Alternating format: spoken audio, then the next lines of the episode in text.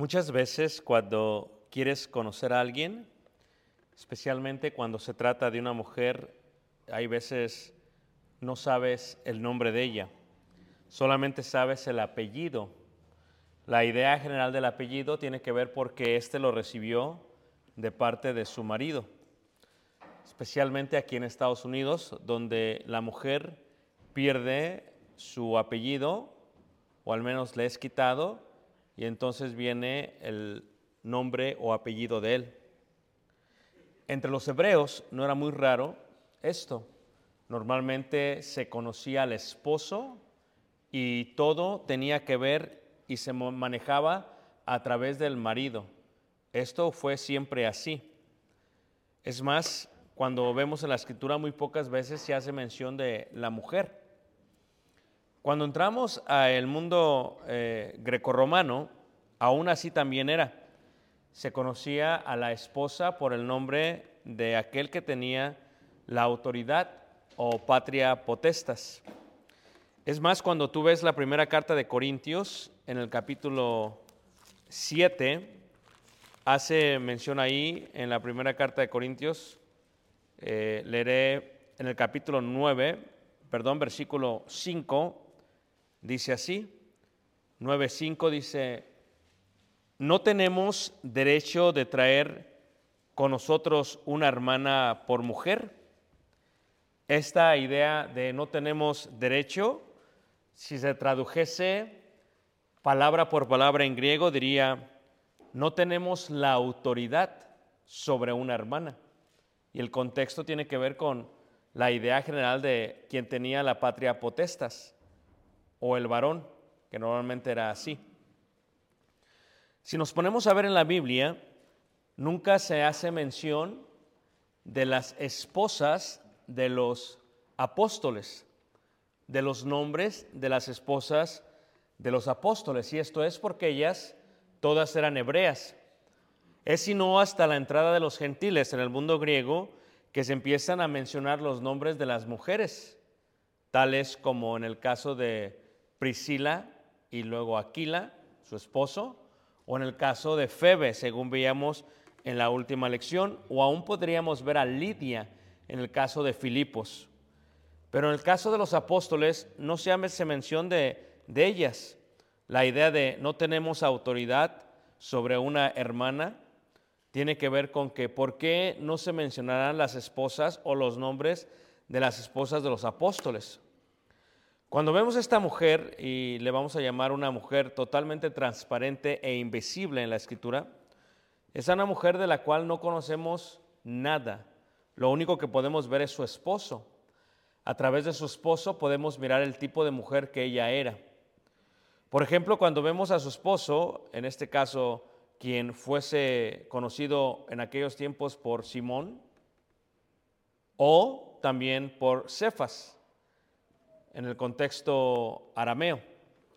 En el hebreo era Simón, de la palabra Shimeón, que significa aquel que obedece a Dios o aquel que oye a Dios. Y Cefas era un contexto totalmente arameo, así se le llamaba a él. Cefas, que luego se traduce como Pedro. La esposa de Cefas fue una mujer que vivió junto a él en su casa. Si recuerdan todos, ella era de Capernaum. En el Evangelio de Mateo, en el capítulo 10, en el versículo 35, se ve a esta mujer y dice así. Mateo 10, eh, 35 dice así el Señor Jesús. Dice, porque he venido para poner en disensión al hombre contra su padre, a la hija contra su madre y a la nuera contra su suegra. Claro, podríamos entender que esto aplica también al hombre.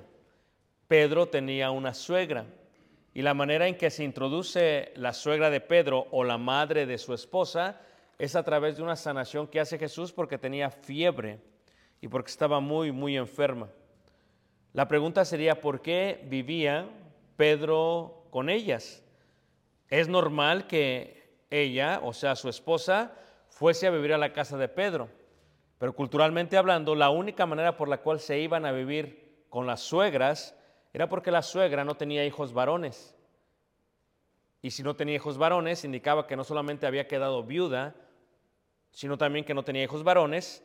Por lo tanto, el esposo de su hija, normalmente la mayor, era el que tomaba el lugar para tener la representación varonil ante todo el pueblo. Y por eso, al parecer, este Pedro se había trasladado a vivir a Capernaum. Capernaum que significa la casa de Naum. Él había salido de Bethsaida. Bethsaida es la casa de la pesca y se encuentra aproximadamente unos 30 minutos manejando de Capernaum y se encuentra en la parte norte del mar de Galilea.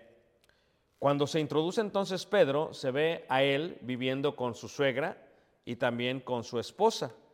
Y lo que podemos mirar aquí es la sanación total de su suegra, lo cual vino a ser una gran bendición para él. Luego miramos acerca de ellos y miramos cómo es que ella, o sea, la esposa de este Pedro, si según dice el Evangelio de Marcos capítulo 1, versículo 30, tuvo que haber presenciado esto. Marcos capítulo 1 en el versículo 30 dice así. Dice, y la suegra de Simón estaba acostada con fiebre y enseguida le hablaron de ella. Entonces él se acercó y la tomó de la mano y la levantó e inmediatamente le dejó la fiebre y ella les servía. Por lo tanto, si la madre de ella, la esposa de Pedro, le servía, tenemos que entender también que su esposa le servía a Jesús. Podemos entender esto porque cuando ves las ruinas de todas las casas de Capernaum, hay una casa especialmente que hace una gran distinción entre todas las casas.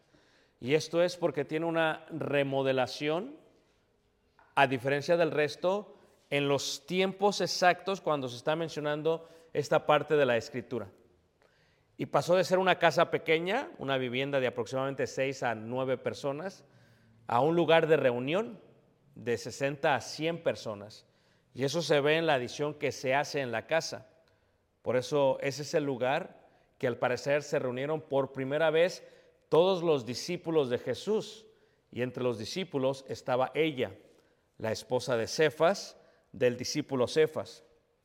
Ella debió haber sobrevivido con lo que hacía su esposo con la pesca que hacía en el mar de Galilea. Debió observar todo, todo esto y debió haber recibido la noticia de su esposo que él decidía dejar su trabajo para irse a ser un discípulo de Jesús, lo cual duraría tres años. Entendemos que la matriz del ministerio de Jesús estaba en Galilea, estaba en Capernaum, por lo tanto, esta, la esposa de Pedro tuvo que haber servido a los doce discípulos, más a Jesús, más a toda la gente que visitaba. Este último fin de semana hablábamos con uno de los ancianos de la iglesia a la cual visitamos y nos decía que normalmente la mujer es la que se preocupa más cuando le van a visitar a su casa. Y yo creo que es, es verdad. Dice el hermano que si la mujer tiene visitas el viernes o el sábado, empieza a limpiar normalmente desde el domingo. Y domingo, lunes, martes, miércoles, jueves, limpia, se asegura que todo esté listo para recibir a aquellos. Y ciertamente una cosa era recibirlos una vez al año una vez cada seis meses, pero ¿qué les parecería decir? Los tenía que recibir constantemente a los discípulos de Jesús, más a Jesús, más a toda la gente que se agolpaba. Aún entendemos que su casa de alguna otra manera fue destruida, porque se le bajó a una persona a través del techo para que pudiese ser sanada. Entonces empezamos a ver que la labor y el trabajo de la esposa de Pedro tuvo que haberse magnificado y multiplicado cuando le tenía que servir no solamente a Jesús, a los discípulos, sino a toda la gente que los visitaba. La verdad es que casi todo caía sobre, sobre ella. Esta era la mujer de Cefas o Simón, o en este caso Pedro. Ella tuvo que estar presente cuando le dijo, voy a dejar la red y me voy. ¿Qué habrá pensado ella? ¿Cuáles habrán sido sus pensamientos? ¿De qué vamos a comer? ¿En qué nos vamos a sostener? Pero también tuvo que haber experimentado los milagros que hizo Jesús. Pues por cuanto hacía milagros en la región de Galilea y el 70% de su ministerio de Jesús sucede en el área de Galilea. Así que ella debió haber escuchado, debió haber visto los milagros que hacía Jesús, tales como la multiplicación, porque la multiplicación de los peces y del pan se encuentra solamente como unos 20 minutos caminando de Capernaum. Así que no era extraño que ella estuviera al tanto de todo lo que estaba pasando. Debe haber escuchado de parte de su esposo cuando él mismo se estaba ahogando y aún así lo sacó Jesús. ¿Cómo es que paró la tormenta? Yo creo que todos los que somos esposos sabemos que normalmente nuestra confidente o aquella a la que le contamos todo es nuestra mujer. Y si pasa algo por nuestra mente, pues le decimos, pasó esto, pasó aquello, pasó lo demás. Y esa era la mujer de Simón. Esta era una mujer anónima, no sabemos su nombre. Y es por eso que aún cuando vemos el inicio del ministerio de Jesús y hasta el final, ella tuvo que estar al tanto de todo lo que estaba pasando. Con la locura de su esposo al dejar la red, al dejar su trabajo, ella tuvo que apoyarlo. Y tal vez es una de las cosas más importantes de la mujer, el hecho y el concepto de apoyar a alguien. Dice, por ejemplo, en Hechos capítulo 1, en el versículo 14, dice así, cuando se celebraba el día del Pentecostés, que son tres de las fiestas que mandaba Dios que celebrasen los judíos o que todo varón se presentase, una era los panes sin levadura, la otra era el Pentecostés y la última era los tabernáculos. Normalmente en los tabernáculos y en el Pentecostés y en los panes sin levadura, normalmente el esposo viajaba con su esposa e hijos. Por lo tanto, es lógico entender que su esposa estaba presente el día del Pentecostés. Y por eso cuando dice Hechos capítulo 1 en el versículo 14, sigue siendo anónima, no solamente ella, sino el resto. Dice 1.14, dice así, todos estos, o sea, los apóstoles, salvo Judas, que no fue apóstol, sino era un discípulo, todos estos perseveraban unánimes en oración, dice, y ruego, y dice con las mujeres, ahí está el contexto, de qué mujeres estaba hablando. Luego dice, y con las mujeres y con María, la madre de Jesús. Claro, cuando se habla de la madre de Jesús se asegura de decir el nombre, la madre de Jesús. Pero ¿quiénes serían las otras mujeres? ¿Serían las otras Marías? ¿Sería la esposa de Pedro? Es muy lógico que si está Pedro ahí, esté María, o perdón, esté su esposa también ahí, porque normalmente estaban juntos, era la fiesta del Pentecostés. Si esto fue así, ella debió haber visto cómo es que su esposo predicara. Si esto fue así, ella conocía muy bien a su esposo y sabía que su esposo no era un hombre de letras, era del vulgo, porque sabemos que la gente que no era muy buena para la ley de Moisés, para el estudio de la ley de Moisés, los mandaban a hacer el oficio de sus padres. Y claro, a diferencia de Juan, Pedro no era como el padre de Juan, dueño o al tanto de jornaleros, por lo tanto, Pedro no era tan rico como Juan. Y en este caso, Pedro era más pobre, estaba con su esposa, no era un hombre de letras, por lo tanto era un hombre sin letras, y ella debió haber visto el gran cambio que tuvo su esposo después de la resurrección de Jesús y con la venida del Espíritu Santo. Debe haber presenciado no solamente eso, cómo es que su esposa vio cómo él predicaba y predicaba con poder, aún los escribas y los principales sacerdotes decían, estos hombres son del vulgo, realmente es gente que no tiene letras. ¿Cómo puede ser posible que prediquen así? Y si fue así, ella debió presenciar el poder del Espíritu Santo cuando convenció a tres mil, de tal manera que tres mil fueron bautizados el día del qué? Del Pentecostés. Y debió haber también presenciado y estado cuando pusieron en la cárcel a su esposo. Porque no sé ustedes, pero si meten a la cárcel a tu esposo, no te vas a quedar en, en Capernaum, vas a estar al tanto de tu esposo, lo que necesita tu esposo, viendo lo que está pasando con tu esposo. Y eso hace lógica cuando dice que aquella joven fue y les dijo que Pedro había sido qué? Eh, había salido de la cárcel. Bueno, el que tocó la puerta y le fue les dijo y no creían lo que estaba pasando. Si esto es así, Quiere decir que también ella estuvo al tanto y supo acerca de la muerte de Jacobo el Mayor, uno de los apóstoles, el primer apóstol mártir. Y si fue así, tuvo que haber tenido miedo por Pedro, su esposo, cuando se enteró que él también corría peligro y que por eso lo habían metido en qué? En la cárcel. Y si esto era así, hermanos, entonces podemos ver el gran contexto de la mujer de Pedro, sin saber su nombre, sin saber su origen, sin saber quién era, podemos ver lo que podríamos entender como el gran apoyo de ella como mujer, porque como mujer fue una de las mujeres de toda la Biblia que apoyó a su esposo en las locuras que tuvo su esposo en cuanto a ello. Y si esto fue así, también ella estuvo presente cuando fue lo del concilio de Jerusalén. No en la junta, no en el concilio, pero estaba en Jerusalén. Porque era muy normal que las mujeres viajaran con sus esposos y especialmente si Pedro se había movido a Jerusalén para estar al tanto de la iglesia, no podía estar solo. No era bueno que el hombre estuviese solo. Por lo tanto, Pedro debió haber estado con su esposa en Jerusalén sin ningún problema. Y claro, si estos asientos podemos ver el gran contexto que ella tenía y el gran amor que le tenía. Y podemos ver la fe y la preservación de ella para con su esposa. Esta es una mujer de la cual no se sabe su nombre, totalmente incógnita. Luego no solamente Pedro fue apóstol, esa fue la, esposa del apóstol, pero luego Pedro vino a ser el pastor. Si vemos, por ejemplo, en la carta de Pedro en el capítulo 5, cuando comparte Pedro con la iglesia que estaba en la diáspora o en la dispersión, dice la primera carta de Pedro capítulo 5, dice así, versículo, versículo 1. Si Pedro fue anciano, como lo dice la escritura, fue apóstol, como dice la escritura, fue discípulo, como dice la escritura, entonces podemos observar aquí el profundo apoyo que le tenía su mujer. Siempre hay ese dicho que dice que detrás de todo gran hombre hay una qué? Una gran mujer. Y aparte de Pablo, el más mencionado es Pedro en cuanto a la obra que hizo. Ella tuvo que saber en cuanto a la visión que tuvo en Jope con Simón el curtidor. Ella tuvo que saber en cuanto a la relación que tuvo con Cornelio y la conversión de los gentiles. O sea, empezamos a ver cómo es que ella tuvo que presenciar eh, la comunión que tuvo Pedro con los gentiles, el riesgo de muerte que tuvo Pedro ante eh, el rey Herodes y el hermoso trabajo que empezó a hacer para que la obra creciese. Ella vio el cambio en su esposo.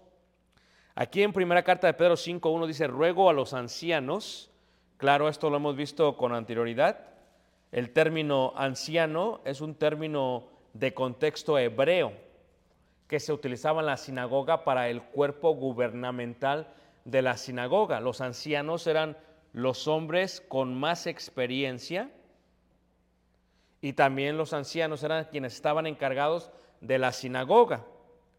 El mismo término se da en el aspecto de la provincia cuando se les llama pastor. ¿Quién es un pastor? En las provincias donde había iglesia primitiva, se le conocía como pastores a los que eran ancianos entre los hebreos. El pastor era aquel que cuidaba de un rebaño y por lo tanto esto era similar al cuidado del rebaño de la iglesia. Y aquí podemos ver porque aún Pedro lo relaciona uno con otro, pero también entendemos que no solamente se le, se le titula así, porque en el mundo grecorromano se le llama obispo. Obispo normalmente es aquel eh, que está en cargo de la casa de una persona rica y que cuida los trabajadores y los supervisa para que se asegure que todo lo que está en la casa, todo lo que se maneja en la casa, sea suficiente para la gente que lo necesita y que está guardando de alguna otra manera como un gerente la casa de su patrón. Y en este caso, obispo fue el término que se lo dio a los ancianos u pastores o pastores en las iglesias primitivas grecorromanas donde había muchos gentiles. Aquí dice, ruego a los ancianos que están entre vosotros, yo anciano también con ellos. Él ya se presenta como un anciano o pastor u obispo. Y dice así, y testigo de los padecimientos eh, de Cristo, que soy también participante de la gloria que será revelada. Apacentad la grey de Dios, ahí se ve el contexto de pastor. Apacentar la grey indica que él es anciano, pero que él también es qué? Él también es pastor. Y dice que está entre vosotros, cuidando de ella no por fuerza, sino, por, sino voluntariamente, no por ganancia deshonesta, sino con ánimo pronto. No como teniendo señorío sobre los que están bajo vuestro cuidado, sino siendo ejemplos de qué? De la grey. Y cuando aparezca el príncipe de los pastores, vosotros recibiréis la corona incorruptible de gloria, dice la palabra de Dios.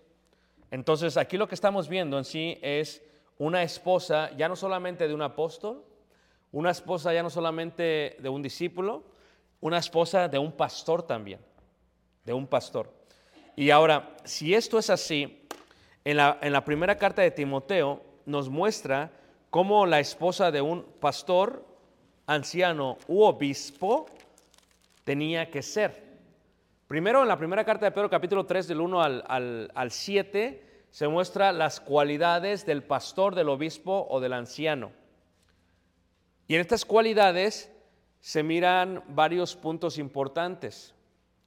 Palabra fiel, si alguno anhela obispado, que es lo mismo que los ancianos, que es lo mismo que los pastores. Buena obra desea, pero es necesario que el obispo sea irreprensible, marido de una sola mujer sobrio, prudente, decoroso, hospedador, apto para enseñar. Ve cuáles son las cualidades o requisitos. Irreprensible indica una persona madura que normalmente no comete errores y esto incluía dentro de su matrimonio. Marido de una sola mujer indica que no es una persona viuda. Aquí no aplica las segundas nupcias. Aquí aplica solamente la idea de viuda.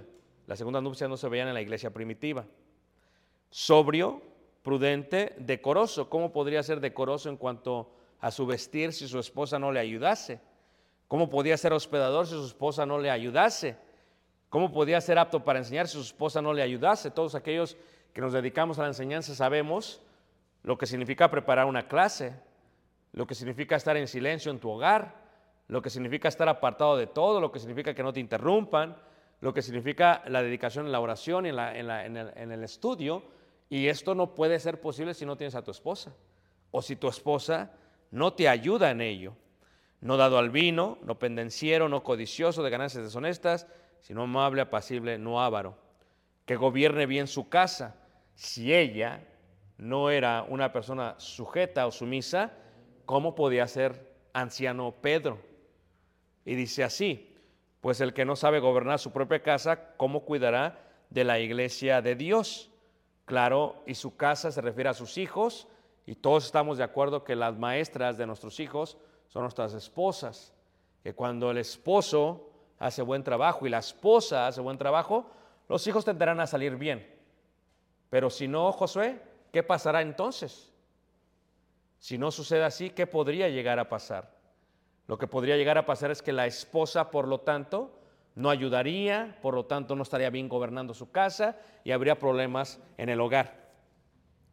Dice ahí la palabra de Dios, no neófito, que no, que, no sea que no se caiga en la condenación del diablo, y también es necesario que tengan buen testimonio de los de afuera. Estamos de acuerdo que no solamente el anciano, obispo o pastor puede tener el, el buen testimonio.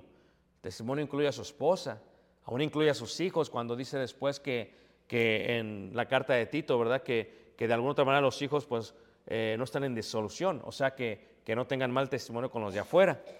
Y luego si ves el versículo 11, todavía se amplía cuando se menciona a las esposas de los diáconos, se ven las cualidades y dicen las mujeres asimismo sean honestas, aunque se habla en el contexto de los diáconos, si esto era la expectativa de los diáconos, cuanto más de las ancianas. Las mujeres asimismo sean honestas, no calumniadoras, sino sobrias y fieles qué? Y fieles en todo. Aquí podemos ver las características que se esperaban de las mujeres que estaban en el gobierno espiritual, no ellas, sino sus esposos, pero ellas acompañaban a sus esposos, no en la posición, sino en la familia. En la carta de Tito, donde se dio la lección, todavía se amplía mucho más. En Tito, por ejemplo, en el capítulo 2, cuando se habla de ellas, se habla de esto. Tito capítulo 2, dice así, y en el capítulo 1, versículo 5 al versículo 9, habla de las características o requisitos. Y luego ya en el versículo, en el capítulo 2, en el versículo 1, eh, 2 eh, y 3, específicamente en el versículo 3, se mencionan algunas características de ellas. O sea, ¿quién es esta mujer de Pedro? No sabemos. No sabemos quién es. No sabemos cuál es su nombre. No sabemos a qué se dedicaba. Sabemos que estaba dedicadísima al ministerio con Pedro. Pero es esta ausencia de su nombre, esta, este anonimato, esta incógnita que realmente hace sobresalir de ella a todos. Pablo estaba solo, por lo tanto no tenía ese apoyo detrás de él. De Juan, aunque también era anciano, su esposa al igual que Pedro, pues merecía ese tipo de respeto. Pero de los demás no sabemos. Así que de la que estamos mirando es la única que estamos viendo. Y dice, las ancianas asimismo sean reverentes en su porte, no calumniadoras, no esclavas del vino, maestras del bien, que enseñen a las mujeres jóvenes a amar a sus maridos y a sus hijos, a ser prudentes, castas, cuidadosas de su casa, buenas, sujetas a sus maridos, para que la palabra de Dios no sea qué? Blasfemada. Por lo tanto, las mujeres, o en este caso las ancianas, o en este caso la esposa de Pedro, tenía que tener todas estas cualidades para poder llevar a cabo el trabajo que el Espíritu Santo le decía a Pablo que llevasen las ancianas. Y ya podemos ver entonces más el contexto de quién era esta esposa, esposa de Pedro. Una mujer con un gran testimonio, una mujer con muchas cualidades, una mujer que apoyó a su, a su esposo en todo lo que él hacía. Si viéramos la primera carta de Pedro también en el capítulo 3, todavía se extiende un poco más. En primera carta de Pedro capítulo 3, todavía se extiende un poco más en cuanto a quién era ella. ¿Quién era ella? Hoy en día, por ejemplo, conocemos a, las esposas de los hermanos a veces por los medios. Vemos una foto, pero no sabemos cómo son ellas, quiénes son ellas. Imagínense en aquel tiempo, en aquel tiempo, imagínense cuánto, cuántas veces yo viajo en un año, cuántas iglesias yo visito en un año, y las visito en su mayoría solo. Eh, el fin de semana pasado que estuvimos en Monterrey, estuvimos en una congregación donde ya he estado casi cuatro o cinco veces, y esta vez me acompañó mi esposa. O sea, aquí, ¿cuántas veces viajó Pedro solo? Y claro, a un Pablo le saca en cara. ¿Acaso no tenemos derecho, derecho o autoridad de traer una mujer con... O sea, ¿qué está haciendo Pablo? Así como viaja Pedro con su mujer, me gustaría viajar también a mí con la mía. Eso es lo que está haciendo este Pablo. ¿Y, qué pasa? Cuando finalmente conocen a Tali, tienen una idea de Tali. Por lo que yo digo, tal vez, o por lo que yo soy. En este concepto eh, lo que se ve es una realidad amplia de la importancia de la mujer detrás de un hombre, de la mujer detrás de un hombre. Y, hay veces cuando no estoy con Talia a un lado y ella está a un lado después, después que eh, la presentan como la esposa del hermano Ricardo, como que hasta a veces cambia la actitud para con ella. Es interesante esto. No debería ser así, pero así es una realidad. Ahora, cuando vemos a la esposa de Pedro, podemos ver todas estas cualidades. Podemos ver una mujer que apoyó a su esposo en, la locura de dejar su red, en la locura de estar próximo a ser muerto, en la locura de mezclarse entre los gentiles, en la locura de, Pero vio el cambio de él y lo vio radicalmente. Vio cómo pasó de ser un hombre sin letras a un hombre con letras, un hombre que, ustedes saben lo que pasó, que de alguna otra manera eh, negó al Señor Jesús y que después vino a ser un fiel apóstol de Jesús, y un hombre que en su edad avanzada tuvo el cuidado de la iglesia y el cuidado de la iglesia no puede ser tenido sin, sin la esposa, ¿verdad? Sin la esposa. La primera carta de Pedro capítulo 3, versículo 1 dice, Asimismo, vosotras mujeres, estad sujetas a vuestros maridos para que también los que no creen a la palabra sean ganados sin palabra por la conducta de sus esposas. Esto es lo que está diciendo Pedro. Creo que Pedro lo puede decir porque es un anciano, pero lo puede decir porque él y su esposa están en un contexto amplio de aceptación en el testimonio de la iglesia.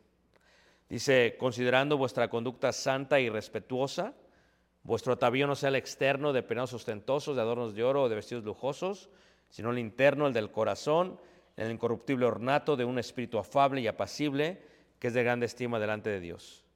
Porque así también se ataviaban en otro tiempo aquellas santas mujeres que esperaban en Dios, estando sujetas a sus maridos. O sea, ¿cómo puede Pedro escribir esto si no lo está practicando? ¿Cómo puede ser anciano si no, tiene, si no llena los requisitos? ¿Cómo puede ser anciano si su esposa no llena las cualidades que se mencionaron? ¿Cómo puede ser anciano si los hijos de Pedro no están sujetos y no en disolución como el resto? Si no están trabajando juntos, porque ustedes saben que la educación de los hijos se requiere que los dos juntos, porque a veces sucede que no importa qué tanto el hombre esté empujando, a veces la mujer jala tanto que pues estropea los hijos. Y bueno, eso tal vez ustedes lo han visto en su vida, tal vez lo hemos visto en algunos matrimonios aquí, donde cuando el hombre le está dando todo y la mujer no está dando nada, pues se estropea. Pero cuando son los dos los que están dándole, tienden normalmente los hijos a crecer en fe y en salud espiritual. Y dice, como Sara obedecía a Abraham llamándole Señor, de la cual vosotras habéis venido a ser hijas, si hacéis el bien sin tener ninguna ¿qué? amenaza. O sea, si Pedro no se hubiera sentido tranquilo al hablar de esto, se hubiera mordido la lengua hasta cierta manera, o el lápiz, o la pluma.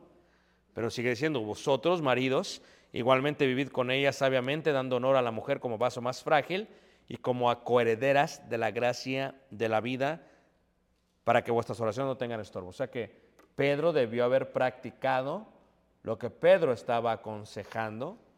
Pedro ya era un anciano de la iglesia. Pedro ya servía la iglesia ampliamente. No solamente fue discípulo, fue apóstol, fue anciano. Pedro tenía todo. No lo podía tener si no fuese por su esposa. Pablo no fue pastor, anciano u obispo porque no tenía su esposa fiel con él. Pero Pedro, a diferencia de, sí lo tenía, sí lo tenía. Y, es este concepto de ayuda mutua donde vemos la gran importancia de la mujer, de lo invisible que es ella en el ministerio de Pedro, pero de lo importante que es ella en el ministerio de Pedro.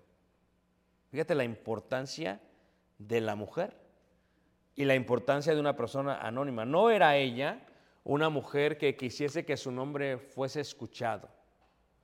No era ella una mujer que quería que todos supieran su nombre.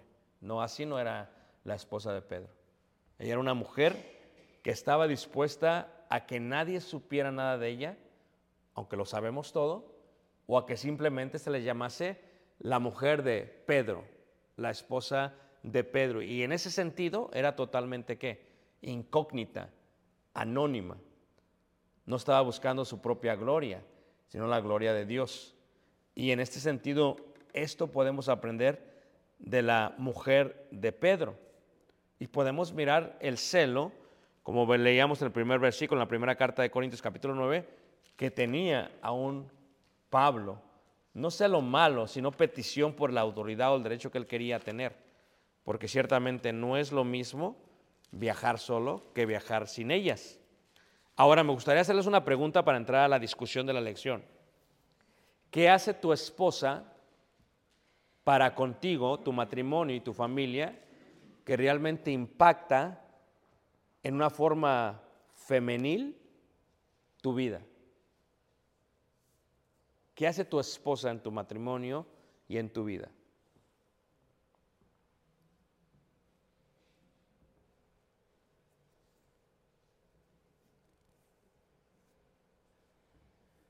Bueno, o qué no hace, ¿eh? Porque puede ser. Por ejemplo.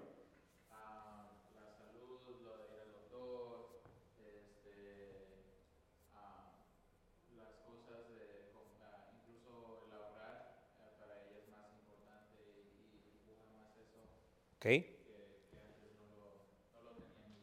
Muy bien. ¿Qué más? Por eso no es bueno que el hombre esté ¿qué? solo. ¿Qué más?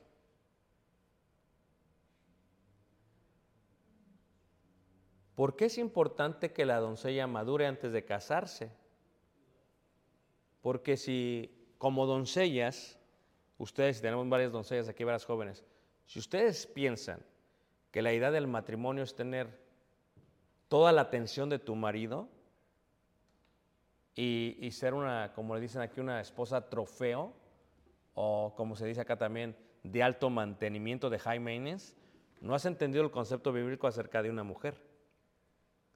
Porque imagínate cuántas mujeres no roban el tiempo de sus esposos, no anulan el servicio de sus esposos a causa de ser irresponsables con su familia y con su hogar. ¿De qué manera podría ser robado el servicio de tu esposo para con Dios?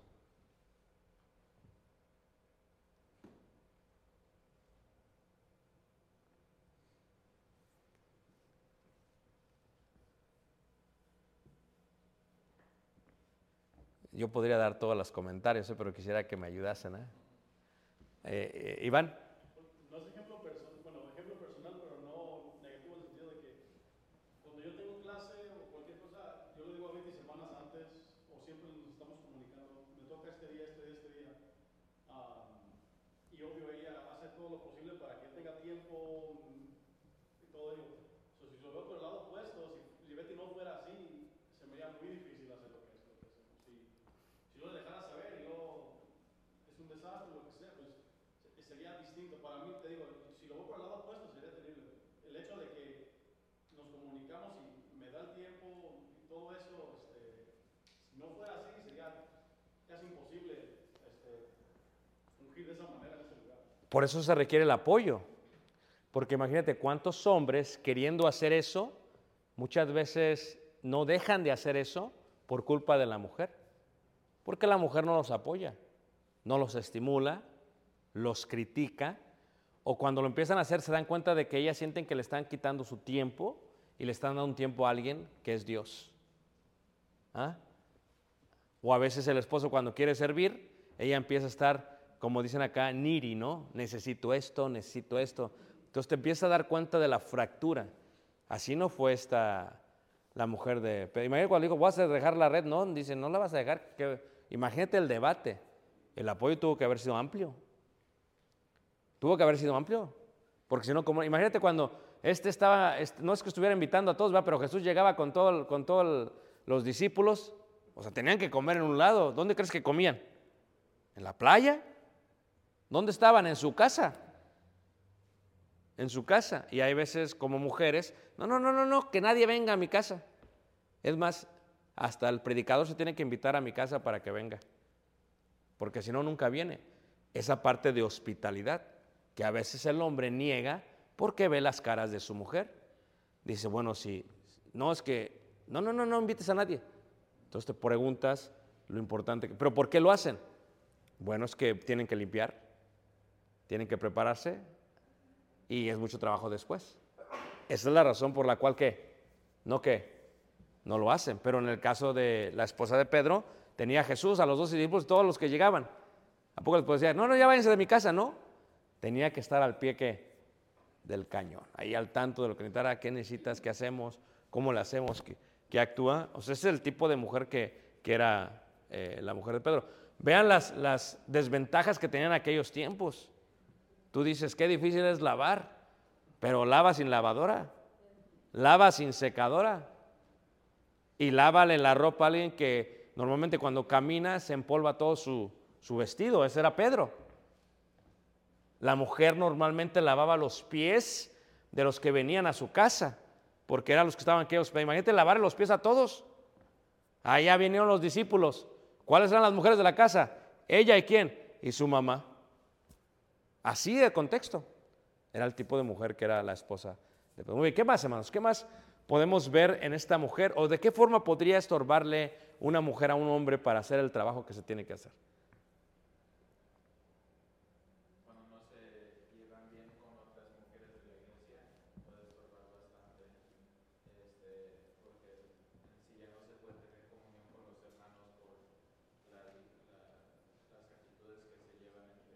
Muy bien. Cuando no tiene comunión con... Muy bien, eso está excelente. ¿Cómo puede influenciar si no sucede eso? Perfecto. Gracias, eso es muy, muy bueno. Recuerden que decía que no podían ser calumniadoras.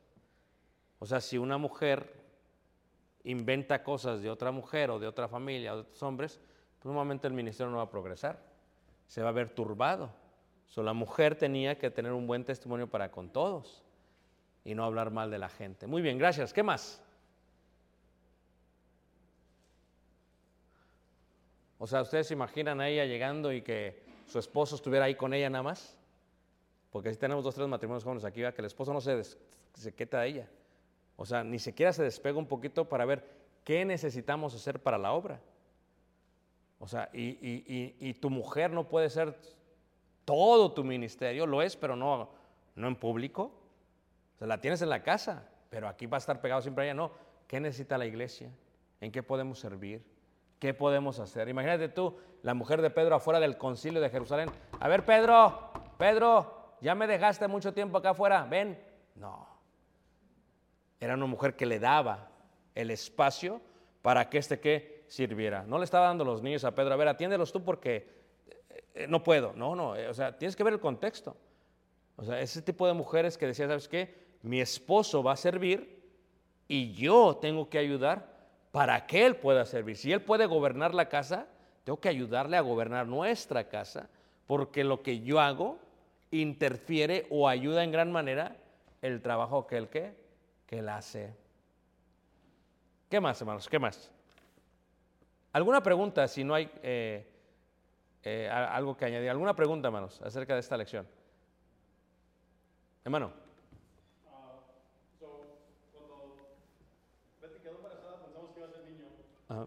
Ah, y yo me motivé mucho porque decía yo que ahora tengo a alguien, si es niño, alguien que a quien enseñarle a dirigir himnos, a quien a enseñarle a servir de esa manera. Am, Bueno, vas a tener cinco yernos, no hay problema. sí, pues, es lo que le decía Betty. So, ah, tenemos una hija más, o son cinco. Y luego, cuando yo veo la manera en la cual Betty eh, me apoya en lo de la iglesia, eh, nos cuida de esa manera, digo yo, pues vamos a tener cinco hijas que apoyen a hombres de Dios de una manera. Y es, es la- eso es lo que pensé yo, decir, las tenemos que crear de cierta de la manera que ellas siempre apoyen de una manera. Bueno, y primero, número uno, que encuentren un hombre que sirva a Dios, como su papá, y luego pues, que lo cuiden como lo cuidaba Betty. obviamente. Eso es lo que decía, son cinco mujeres, pero pues son cinco oportunidades para que ellas apoyen a un, a un hombre que, que trabaje en la iglesia. o sea. Pero ese es el punto, ¿no? O sea, todo el tiempo que le tienes que dedicar al, servicio que haces para la iglesia, si no hay apoyo de ella, no es posible hacerlo. ¿Sabes qué? Eh, es verdad que el hombre tiene que tener la iniciativa para servir a la iglesia, pero te puedo asegurar que una de las razones por las cuales muchos hombres aquí en la cruzada no sirven a la iglesia es porque no hay apoyo de la esposa. O sea, la mujer es fácil para decir, no es que tú no te apuntas, pues que no hay apoyo. Porque cuántas veces el hombre, cuando lo hace, recibe reclamos de la esposa. O sea, si tú piensas en los hombres involucrados, dices, es gente que su esposa los tiene que apoyar para que hagan lo que están haciendo.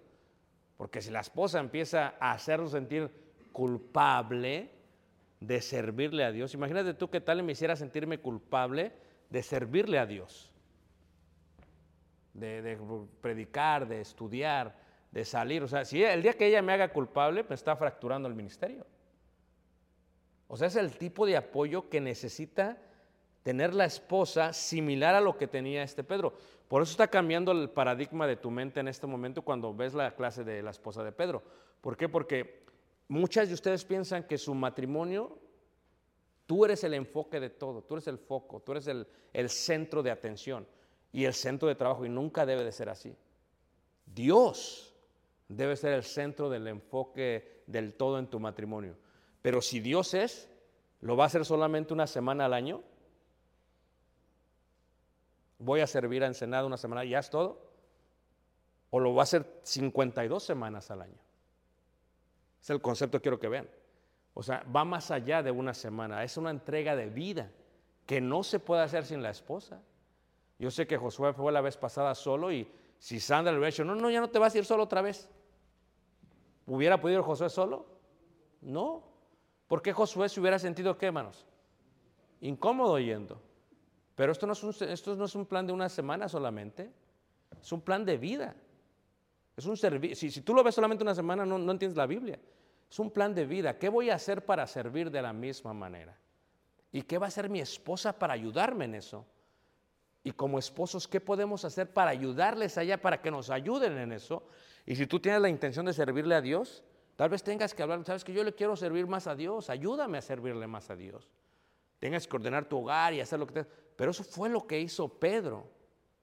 Muchos hombres estamos fríos a veces y la frialdad está en su mayoría basada a la mujer, porque la mujer no apoya en el ministerio como debe. Y, y la mujer de Pedro es el hermoso ejemplo de una mujer que está sirviendo al Señor a través de su marido sin que nadie sepa qué, su nombre. Y regreso a ese punto, hermanos.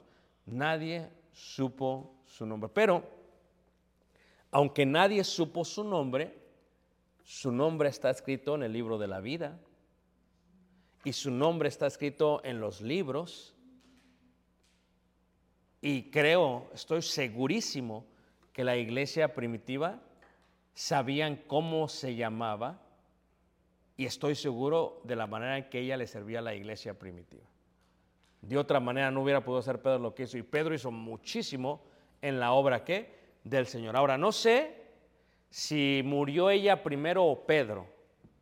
Las estadísticas dicen que normalmente la mujer vive más que el hombre. Es lo que dicen las estadísticas. Por eso hay que ver, porque nadie sabe para quién trabaja, pero ya es otra clase. Entonces, ¿qué es lo que estoy diciendo, hermanos? Si esto fue así, quiere decir que ella supo de la muerte que tuvo Pedro y saben todos cómo murió Pedro. ¿Verdad? Entonces, imagínate tú, vio a su, su esposo morir de una manera cruel. Eh, los escritores entre los ancianos dicen que fue crucificado de cabeza. Imagínate, y ahí estaba su esposa, su esposa estaba ahí, su esposa seguía ahí. Si estaba viva, estaba ahí, estaba ahí dándole y dándole y fue una viuda y siguió, si es que vivió, después no sabemos. Y si murió antes, no sabemos. Pero lo que sí sabemos era la edad que tenía Pedro cuando escribe la primera carta de Pedro. Y si sabemos más o menos o en aproxime su edad, podemos situar más o menos qué edad tenían los dos. Y no eran menores de 70 años. Y entonces ya te das cuenta. 70 años, hermanos como nosotros que estamos planificando, ¿va? Nuestro, nuestro, como dicen ahí, este, eh, second halftime, ¿va? Y luego ya si hay overtime, porque pues no sé, a lo mejor ni a, ni a overtime llegamos. Pero el second halftime debe de ser de más servicio a Dios, más madurez, más servicio a Dios, más entrega a Dios, menos del mundo, más del Señor. Y tenemos que ver cómo le vamos a hacer para que eso funcione. Eh, ¿Cómo le voy a hacer? Porque a veces no puedo visitar porque solo no puedo ir a las casas. Si tal me acompaña va a ser mucho más práctico. ¿Cómo le vamos a servir más a Dios? ¿Cómo le vamos a entregar más a Dios? Y ese es el concepto de la mujer de, Pedro. Si tenían mínimamente 70 años, o sea, ¿qué edad tiene usted, hermana González? Ajá. ¿Pero qué edad? ¿Se puede? 77. O sea, hagan de cuenta que así estaba la, la mujer de Pedro. ¿Así? O sea, no estaba jovencita, hermanos. Y al parecer estaba con qué? Con todo lo que tenía. Y por eso entendemos que no es en el número de la edad, sino en la entrega del corazón en la que se muestra el servicio de Dios. Así que en esta lección lo único que queremos hacer es invitar, considerar y ver el gran ejemplo de esta mujer para con su esposo y el gran ejemplo que te da a ti. ¿Qué aprendes tú de esta lección? Y con eso vamos a acabar. ¿Qué aprendes tú de esta lección? Ani.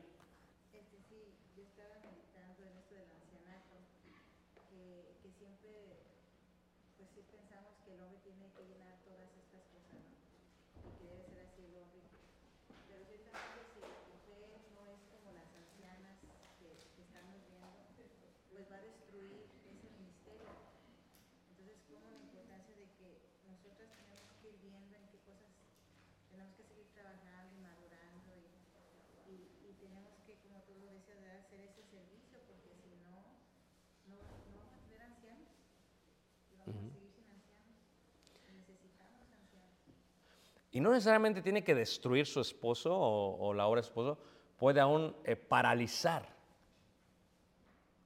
paralizar la obra que su esposo pudo haber ¿qué?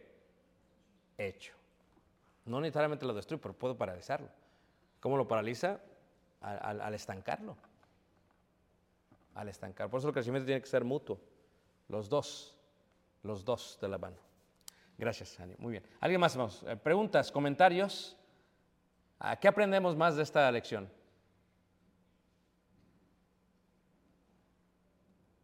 Hermana que estoy pensando que este, uno como mujer es difícil que no te gane la vanagloria.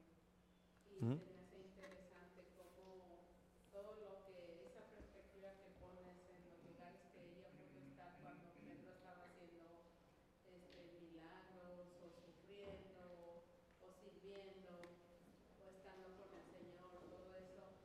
Y ella decide eh, no, pues ahora sí que no llama la atención y seguir sirviendo. ¿Es difícil? Sí. Es muy difícil, hermanos. Es bien complicado porque eh, dependiendo la personalidad de cada, ser humano, hay veces hay seres humanos que les gusta que la gente sepa lo que hace. A otros no, pero hay seres que, entonces, si su personalidad era así, qué difícil habrá sido. Pero para Dios que simplemente decide no colocar su nombre en la Biblia. Es como Dios cuando le dice a Moisés, súbete al monte More, eh, Nebo y muérete. ¿Y dónde está la tumba? Nadie sabe. Para que no lo idolatren. O sea, es como que la gloria no es tuya, la gloria es mía. Y tú vas a ser mi siervo y vas a ser mi... Yo te voy a utilizar. Y cuando se acabe el viaje, no vas a quedar tu nombre. Pero hasta el día de hoy tenemos testimonio de ella, aunque no sabemos su nombre. Es lo que tenemos que aprender. Muy bien, ¿alguien más, hermanos? ¿Alguien más? ¿Todos aquí? Bueno, si no hay nadie más, vamos a cantar este himno eh, de, de reflexión, ¿verdad? Eh, que habla acerca de la fidelidad, consagración que debe de tener el ser humano. Que todo seas, para mí se llama este himno. Padre, ayúdame siempre a vivir solo por ti, sí, solo por ti. Hazme como tú quieras que sea yo y que Señor todo seas para mí. Que mi amor por ti sea mi razón de vivir, que te pueda dar, Señor,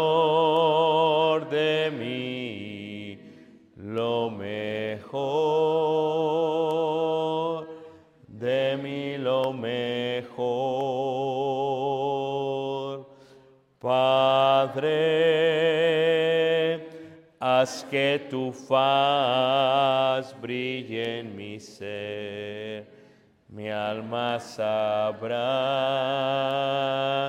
que tú eres mi Dios. Quita aquello que me aparte de ti. Siempre mi gozo se halle en ti. Que mi amor por ti sea mi razón de vivir que te pueda dar, Señor, de mí lo mejor, de mí lo mejor.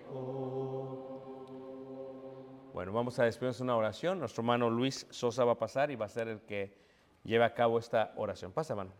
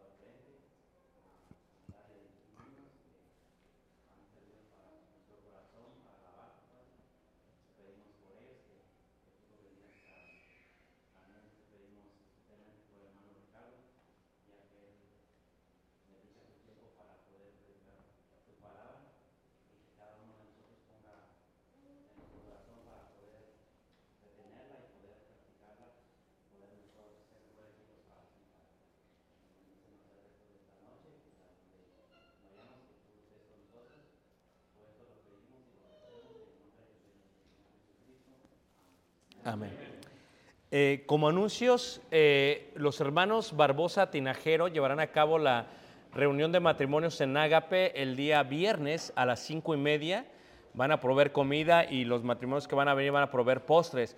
Eh, los hermanos querían saber cuántos matrimonios van a venir para así poder hacer la comida necesaria. ¿Podrían levantar la mano para así contarlos y así tener una idea? Manténgala ahí mientras los contamos, por favor. 1, 2, 3, 4, 5, 6, 7, 8, 9, 10, 11, 12, 13, 14, 15, 16, 17, 18, 19 hermanos, 19 parejas. Eso es lo que se planifica para el día viernes, si Dios permite. ¿Cinco y media, hermanos, está bien? y traer postre y ellos van a proveer la cena. Gracias por ello, hermanos. El día sábado, si Dios permite, eh, había una eh, salida de, los jóvenes. Quería preguntarle al hermano Arzola si recibió mi texto, no sé si.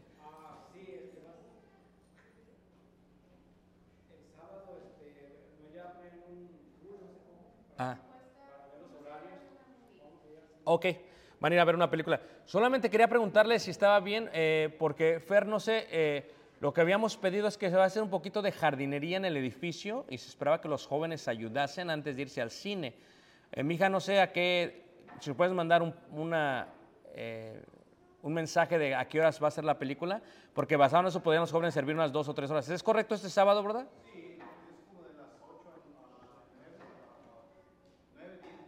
Como una o dos horas.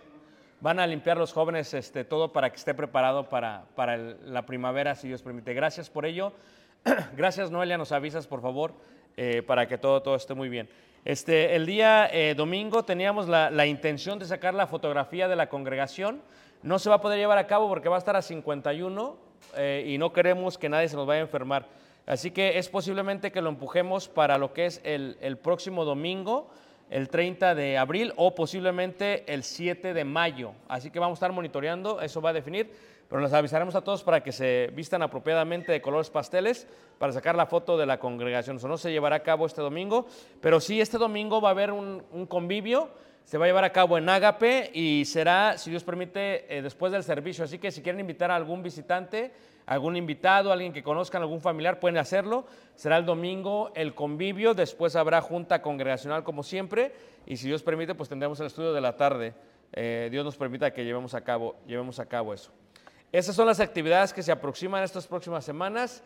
Oren por el hermano Esdras, que no sé si ya viene en camino o llega pronto, con los hermanos eh, Carmelino y la hermana Esperanza, que ya regresan, si Dios permite. Gracias a Dios que llegó la hermana Sainz con bien. Así que oren para que todo esté muy bien. ¿Alguna, alguna cosa? Ah, el sábado también hay incentivo de los niños, ¿verdad, Jani? El incentivo de los niños ya recibieron todos la información, así que aquellos que hicieron sus memorias van a estar participando el día sábado, si Dios permite. ¿Algún anuncio que se me esté pasando? Tenemos este, eh, un invitado que nos visita, eh, bueno, originariamente es de Coahuila. ¿Su nombre otra vez?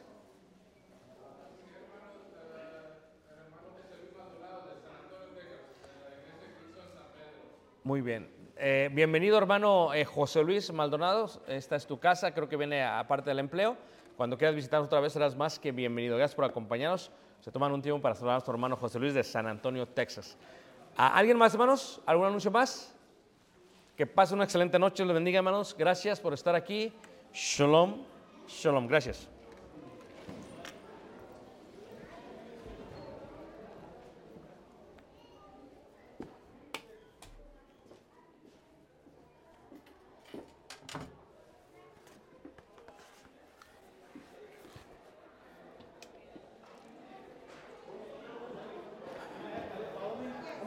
A minute. I was gonna Brother, how are you? Good, how are you? Good, good. Um, uh, Keith Lancaster called me yesterday, and uh, they want me to fill out an application for their for the Worship Leader Institute this summer Oh, that's to see if I get a scholarship.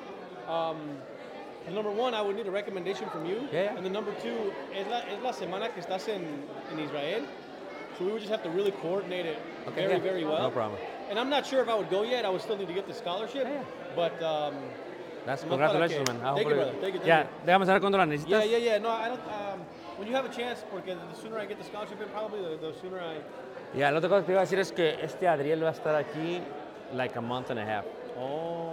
So I was to ask you on Alberto, To let him do some Mondays. yeah, no sé qué que haga teoría, cosas así, porque he's like, No, yeah, well, that's what you want. ¿Cuándo viene?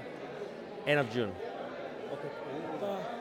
The whole July Well, and then well, I'll camp. here. He'll, that actually works because he'll be here one of the days that both of us are not here.